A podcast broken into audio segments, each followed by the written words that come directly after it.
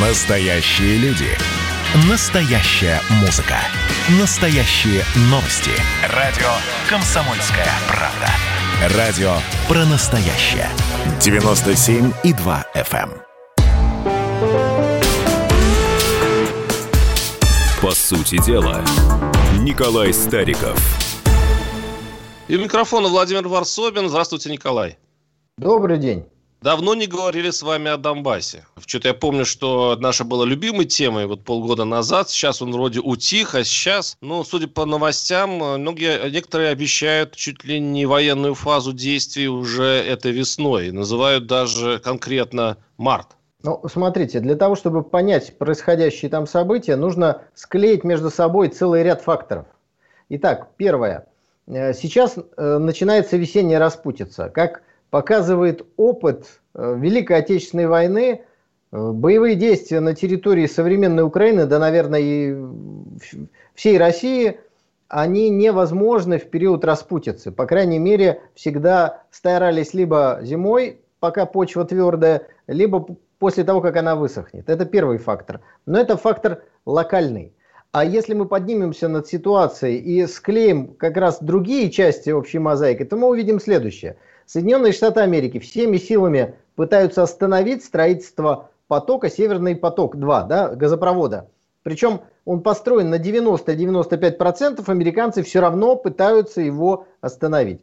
На прошедшей неделе прям было такое публичное унижение министра иностранных дел, ну, говоря по-европейски и по-русски, а по-американски госсекретаря Блинкина, где его американские политики пытали, когда же будут введены санкции, когда же будет остановлен Северный поток. Задавали вопросы, которые, ну так, пахнули советским прошлым, наверное, не с самой лучшей стороны. Э, Спрашивают его, вы согласны с тем, что э, Северный поток-2 угрожает американским интересам? Он говорит, да, согласен, согласен. Вы согласны с тем, что Россия это противник э, и далее, и далее? Да, согласен. Ну вот, то есть на самом высоком уровне устраивают такие Ну, шоу. Подождите, а что, а что удивительно в ответах украинского, украинского дипломата? Ведь на самом деле, если газ... Американского, американского дипломата. Пусть вас фамилия не вводит в заблуждение. Он Блинкен и он американец, а не Блинкин и не Нет, русский, я, не давайте, я не- даже не об этом хочу сказать. Я хочу сказать, что это действительно не в интересах Украины. Действительно, если газ пойдет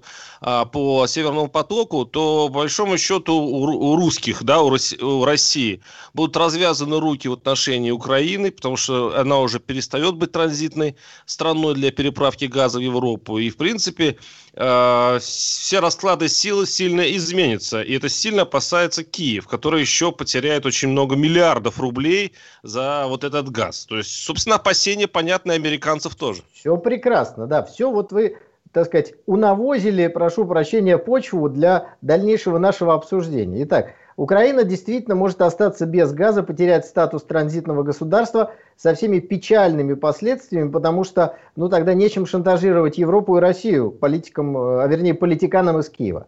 И вот в этой ситуации давайте зададим себе вопрос, как американцы могут, а они об этом прямо говорят, и я вам пример этот привел, остановить все-таки строительство э, построенного проекта на 95%. Тянуть время. Что они делают? Они объявляют, что введут санкции против тех, кто будет участвовать. Страховщики выходят, они давят на новых страховщиков и так далее и тому подобное. Вопрос. Ну, понятно же, что если вы на 95% построили многомиллиардный в евро объект, вы его все равно достроите. Ну, потому что потери репутационные и финансовые несопоставимы с угрозой этих самых санкций. По санкциям договориться еще как-то можно будет. А вот закопать в Балтийское море несколько миллиардов евро никто не хочет. Вопрос, на что же расчет Вашингтона? Ну хорошо, начнет Северный поток на год, на полтора, на два позже работать. В чем проблема? Выигрыш времени. А в этот момент устроить глобальную провокацию и под предлогом нечто из ряда вон выходящего заставить Ангелу Меркель и Германию не достроить, унизиться, потерять деньги, потерять лицо. Вот давайте вспомним недавнюю историю. Европа в 2014 году категорически на фоне кризиса на Донбассе отказывалась вводить санкции против России. Что произошло? Был сбит малазийский Боинг. И сразу возложили ответственность на Россию в течение первых пяти минут. И Меркель, и европейские политики согласились. Дальше, что мы видели совсем недавно, в, в прошедшем году.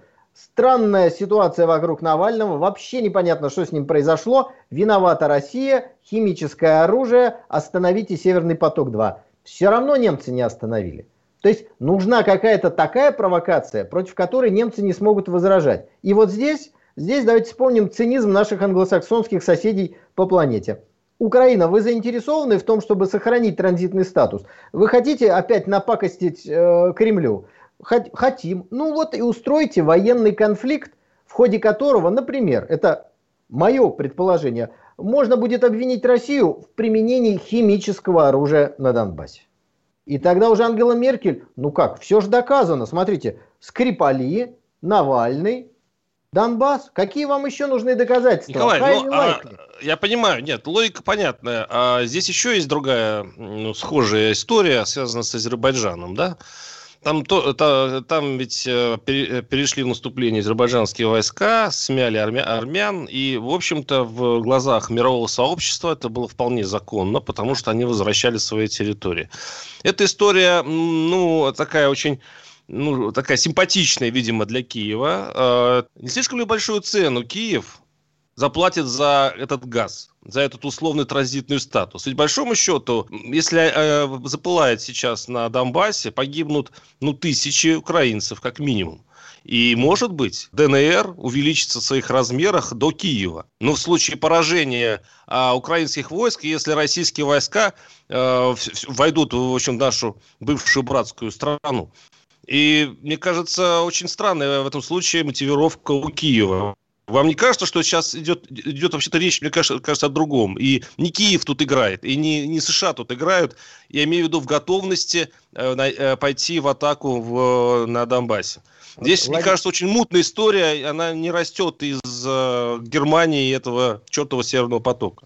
Владимир, там, где американцы занимаются политикой, всегда надо смотреть на 2-3 шага вперед и соединять их интересы и их цели в целом. Ведь мы с вами еще не сказали самое главное, а зачем им нужно давить на Россию? Для того, чтобы э, привести к изменению не только внешнеполитического курса России, а изменить, э, ну, скажем так, набор персоналей и идей в российской власти.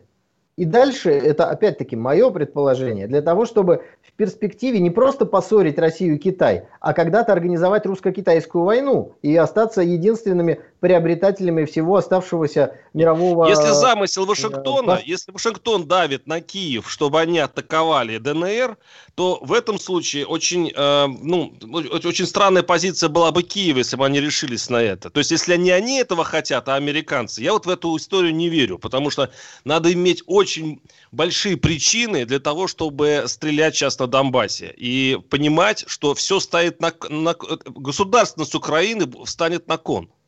Ну, и только из-за вот... того, что как кто-то позвонил из США и сказал, эй, давайте, мы сейчас, у нас такие интриги, у нас тут Северный поток, тут, вообще-то говоря, Украина может не стать.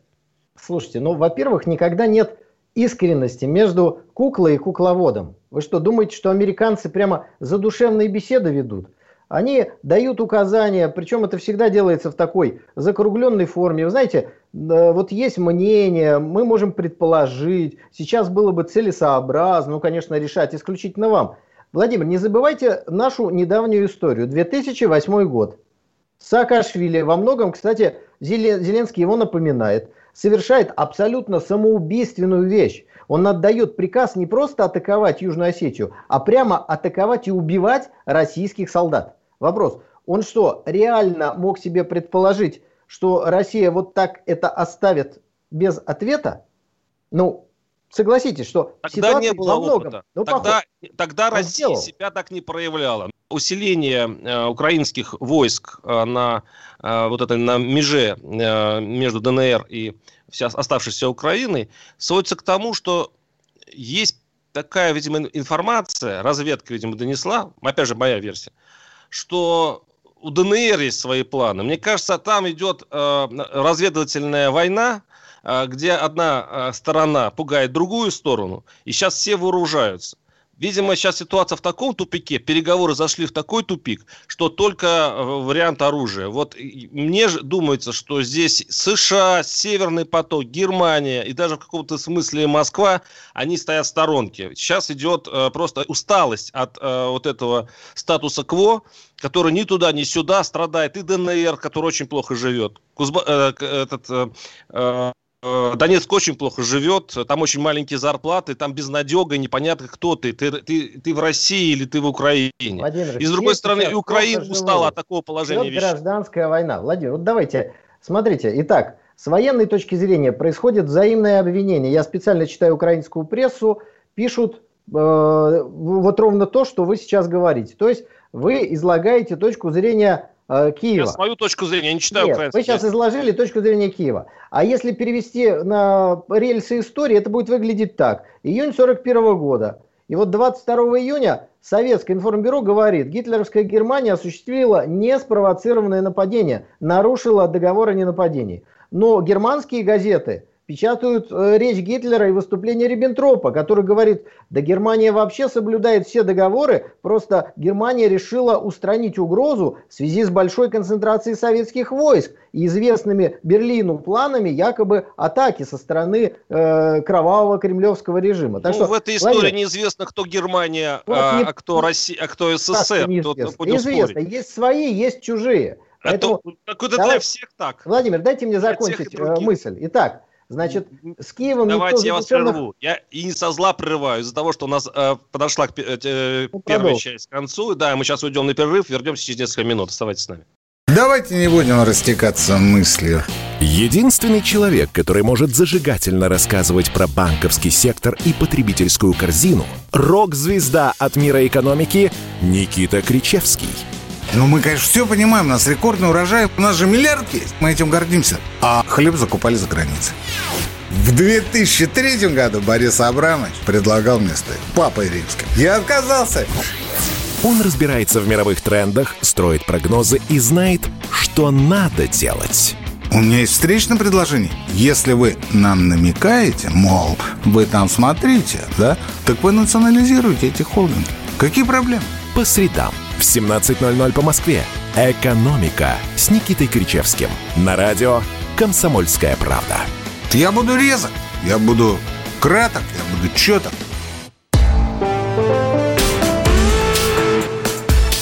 По сути дела, Николай Стариков – да, микрофон Владимир Варсобин. Ну что ж, мы продолжаем нашу беседу, спор о Донбассе, о том, что сейчас происходит на э, линии разграничения между войсками ДНР и оставшейся Украины.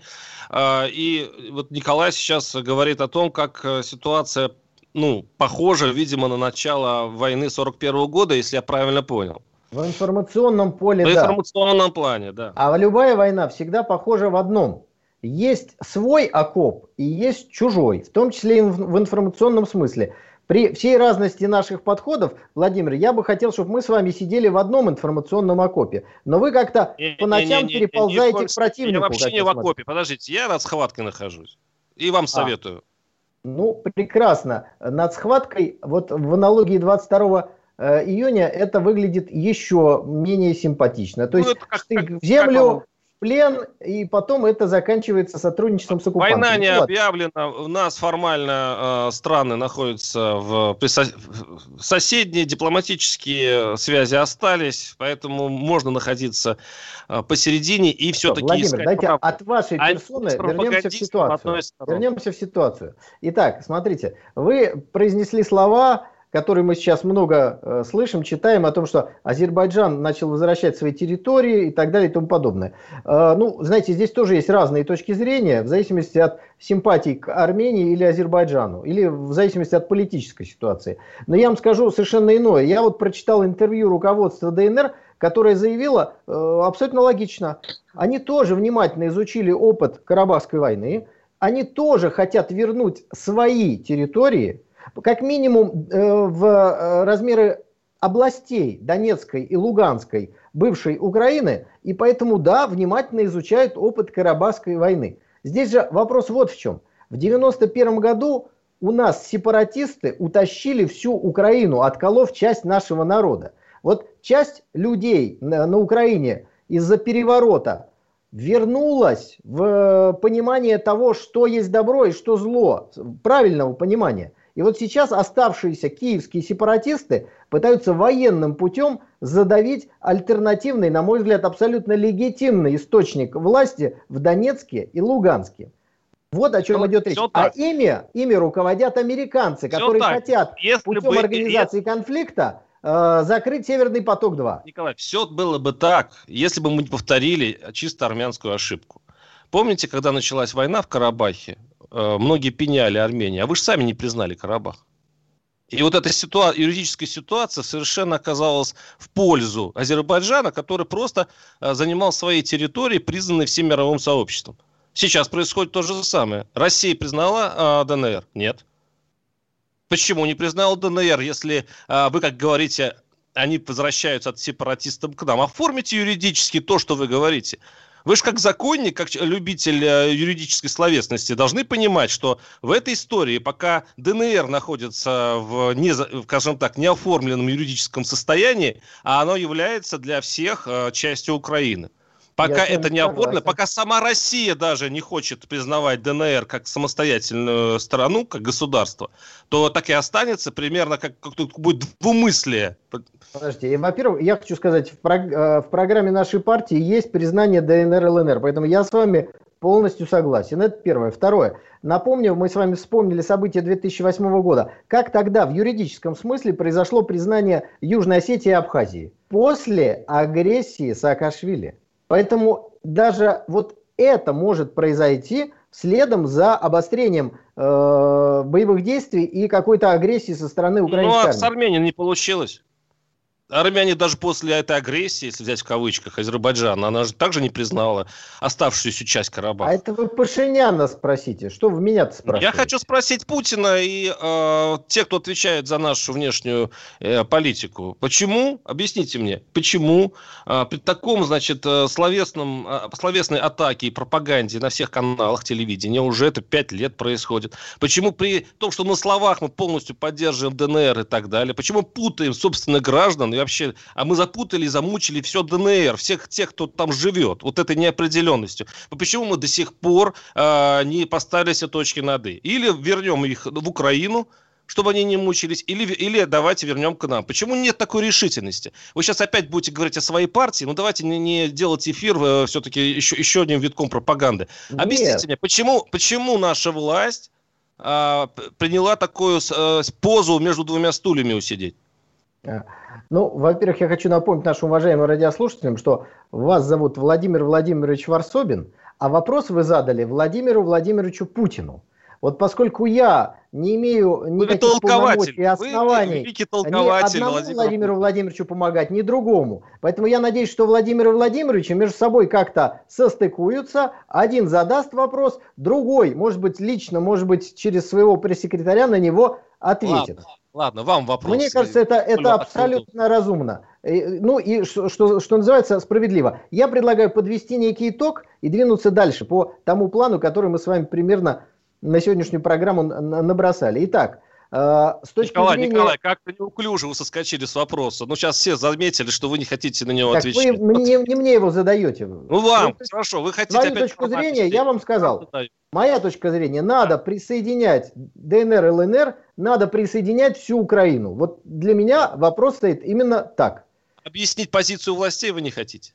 Мне эта позиция тоже не всегда понятна. Это раз. Во-вторых, у меня нет полномочий выступать от э, наших уважаемых оппозиция. Я, я все время вам напоминаю, э, вы все время забываете, что вы оппозиция. Оппозиция э, не то, что имеет право, она обязана комментировать ошибки власти. Хорошо. Ну, Теперь вы такая вот оппозиция, от лица, которая, от лица которая даже не оппозиции. поймешь. Вы, э, вы, вы, вы, возможно, привыкли э, одобрять и хвалить, а когда вас просто заставляют, ну, хоть сказать что-нибудь критичное, вы уходите от ответа. Николай, ну, не Заставлять меня не надо. Многократно мы с вами в эфире говорили о необходимости выдачи российского гражданства всем жителям ДНР и ЛНР. Дальше жителям оккупированной части Донбасса со стороны Украины. И дальше всем гражданам Украины за исключением преступников. Это первый шаг. Второе. я считаю, что Россия должна отозвать юридическое признание сегодняшнего киевского государства. После 2014 года оно перестало существовать в том виде, в котором оно было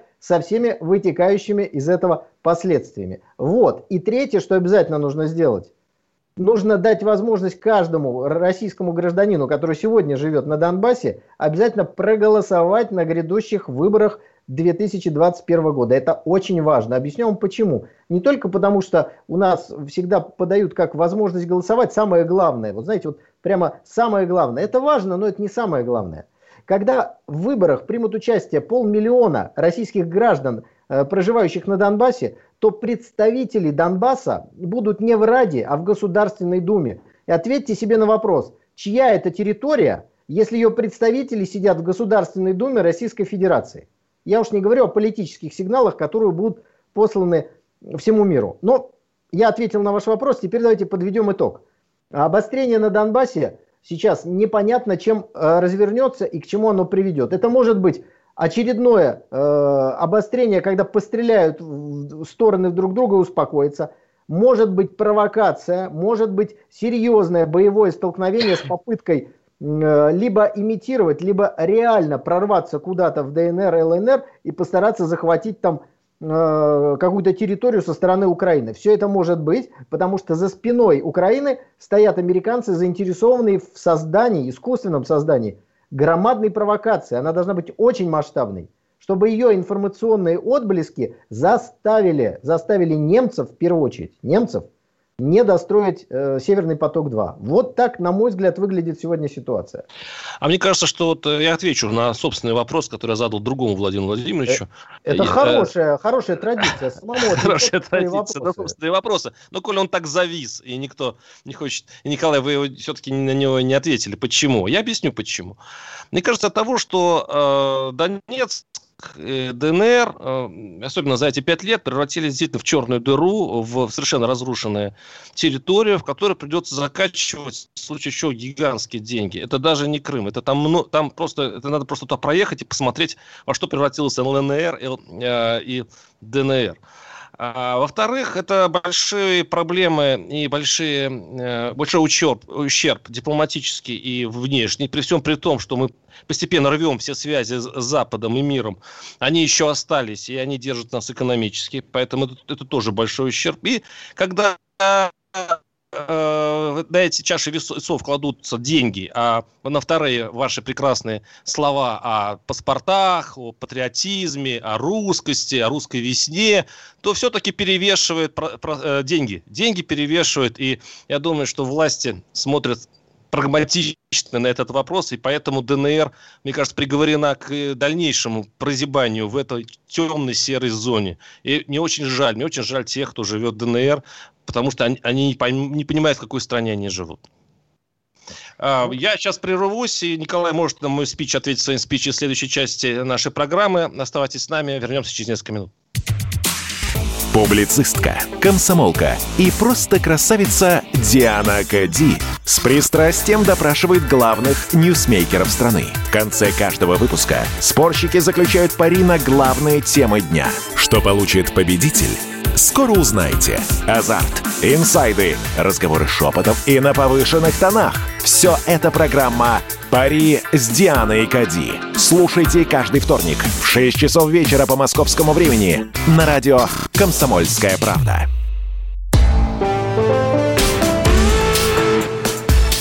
По сути дела, Николай Стариков. Да, и у микрофона Владимир Варсобин. Мы так понимаю, за, мы закончили с Донбассом, с Николаем, и э, продолжаем э, препарировать другую серую зону Абхазия.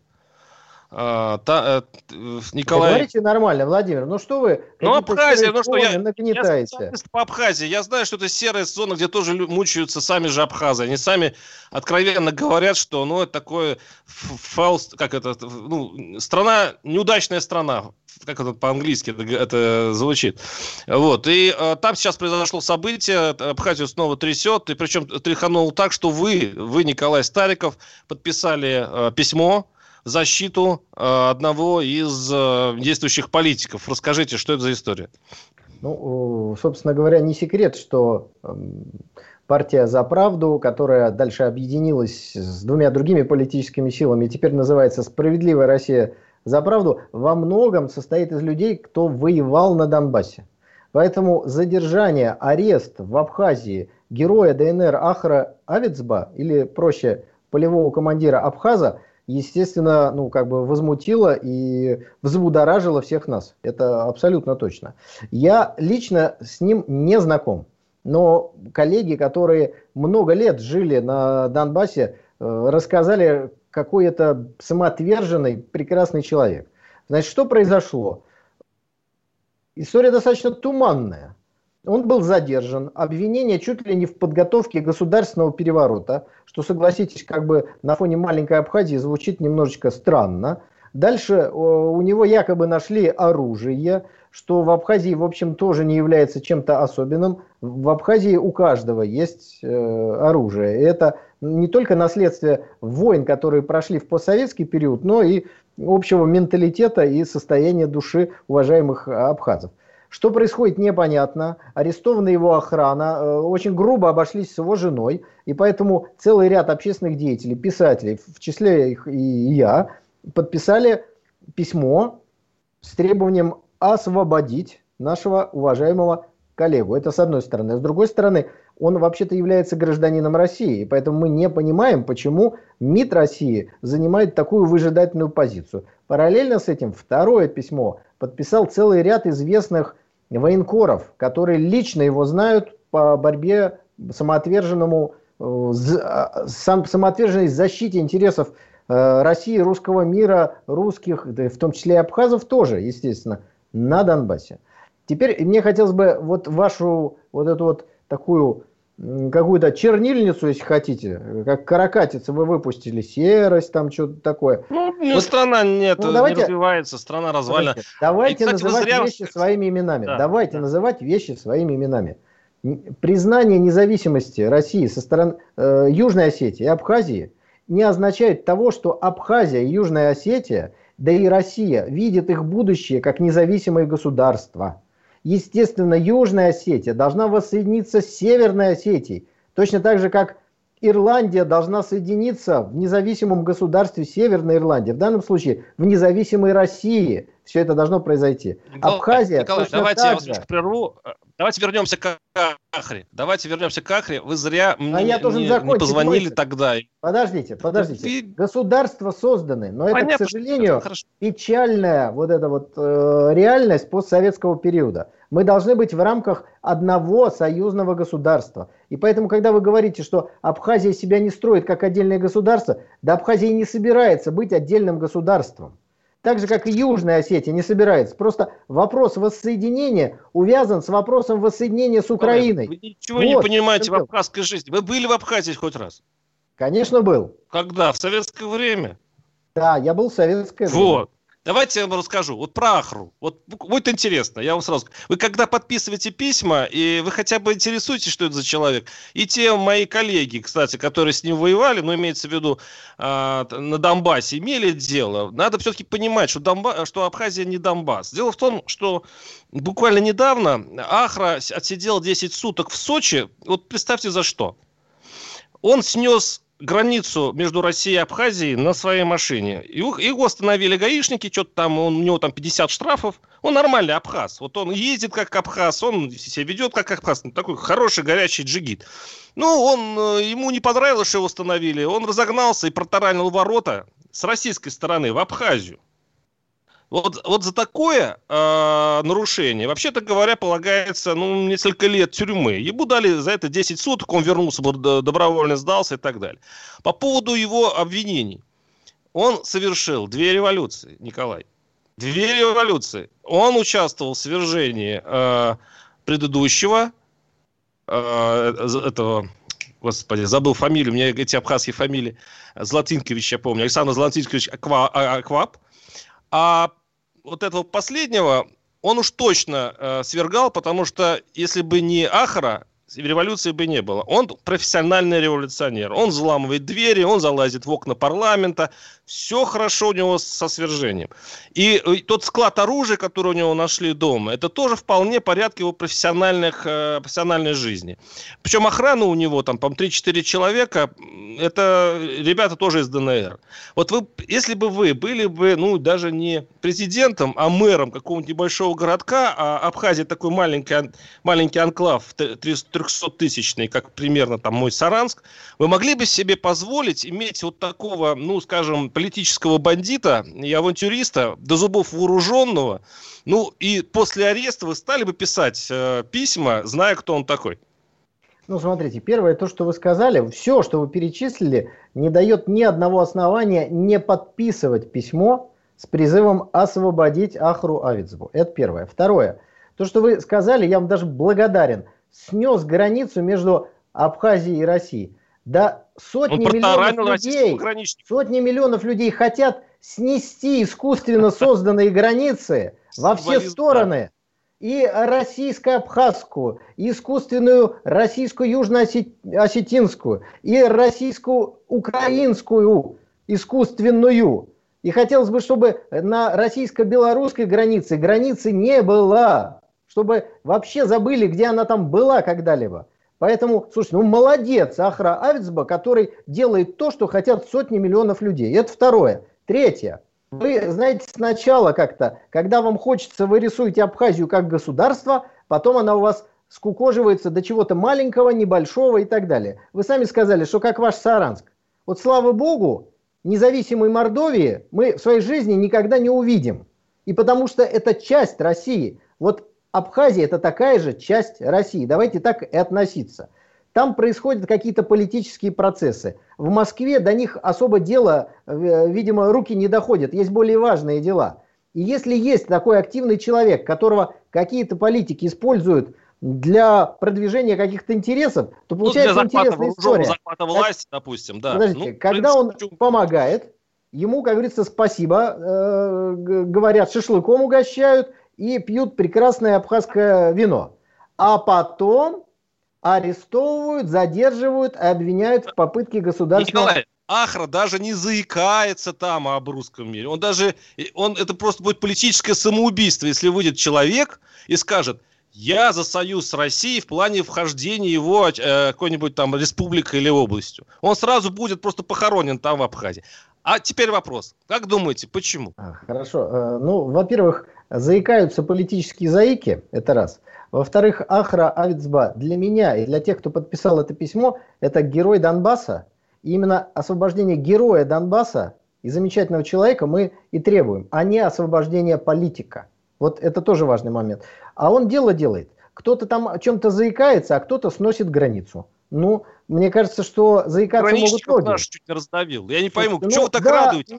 Он, ну, он раздавил границу, он, он нарушил кучу законов, он протаранил э, Подождите, это, дайте я скажу. И понес а заслуженное наказание в виде 10 суток э, ареста. Видимо, вот э, вас только оценили. Мы не будем с этим спорить. Наверное, это э, есть. Что касается ваших разговоров с вашими знакомыми, то, ну, извините, дорогой товарищ, это ваши знакомые. А знакомые? Еще 20-30 э, лет но, конечно, то, что вы сказали, никак не противоречит тому, что я говорю.